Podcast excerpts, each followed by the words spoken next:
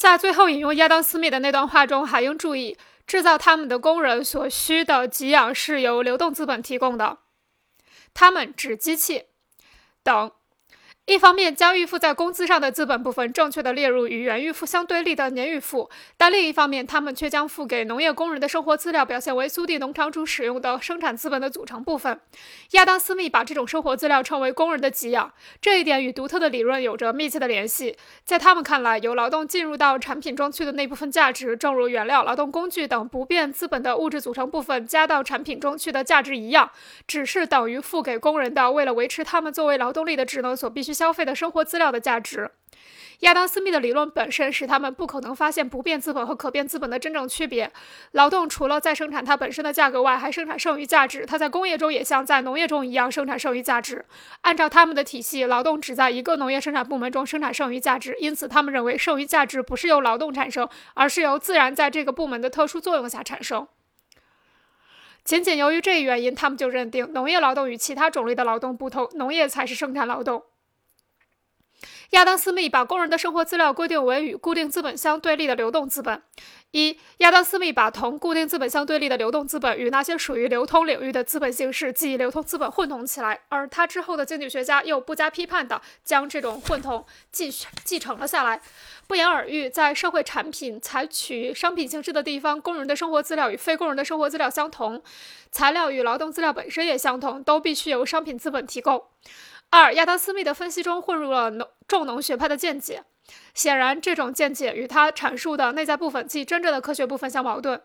一般来说，预付资本会转化为生产资本，就是说会采取生产要素的形式，而生产要素本身是过去劳动的产物。只有在这一形式上，预付资本才能在生产过程中执行职能。现在，倘若我们以工人的资料代替资本的可变部分转化为劳动力本身。现在，倘若我们以工人的生活资料代替资本的可变部分转化成的劳动力本身，很明显，就价值形成而言，这种生活资料本身同生产资料的。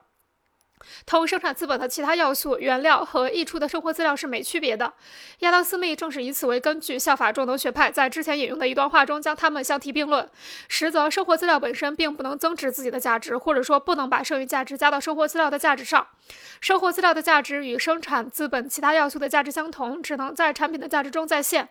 而它加到产品中，而它加到产品中的价值不会多于它原有的价值。生活资料和原料半成品等一样。同由劳动资料构成的固定资本的区别，仅仅在于生活资料全部消耗在他参与制造的产品中，从而它的价值必须全部一次性补偿，而固定资本只是逐渐的一部分一部分的补偿。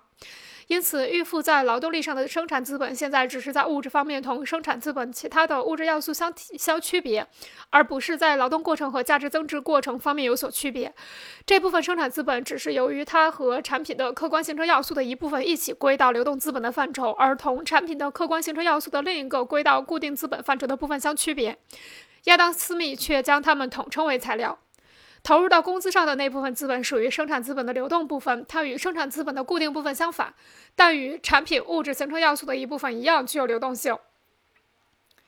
这种情况同资本的可变部分在价值增值过程中所起到与不变部分相反的作用绝无关。问题仅仅在于这部分预付资本价值必须用怎样的方式以流通为媒介，由产品的价值得到补偿、更新，从而再生产出来。劳动力的购买和再生产属于流通过程，但是只有在生产过程中投在劳动力上的价值才会有一个一定的不变量转化为一个可变量。这个增加的量不是为工人，而是为资本家，并且始终只是由于这一点，预付的价值才转化为资本价值和资本以及自行增值的价值。但是如果像亚当·斯密那样把投在工人的生活资料上的价值规定为生产资本的流动组成部分，那么就不可能理解可变资本和不变资本的区别，因而也就无法理解资本主义生产过程本身。这部分资本是在与这部分资本是与投在产品物质形成要素上的不变资本相对立的可变资本这一定义被掩埋在这样一个定义之下。就周转而言，投在劳动力上的资本属于生产资本的流动部分。这种掩埋，由于只是把工人的生活资料列为生产资本的要素而最终完成。至于劳动力的价值是用货币预付还是直接用生活资料预付是无关的。这样，亚当·斯密所下的流动资本的定义被确定为对于投在劳动力上的资本价值具有决定意义的定义，就使他的后继者无法理解投在劳动力上的资本是可变资本部分。他本人在别处做过更深刻和正确的阐述，并未取胜，而这个谬误却占了上风。这使以后的作者走得更偏。他们不仅认为投在劳动力上的资本具有绝对意义的定义在于它是与固定资本相对立的流动资本，而且还认为流动资本的本质定义在于它是投在工人的生活资料上的资本。由此自然就得出了劳动基金的学说，即由必要生活资料构成的劳动基金是一个一定的量。这个量一方面从物质上限制了工人在社会产品中占有的份额，另一方面又必定全部部花费在购买劳动力上。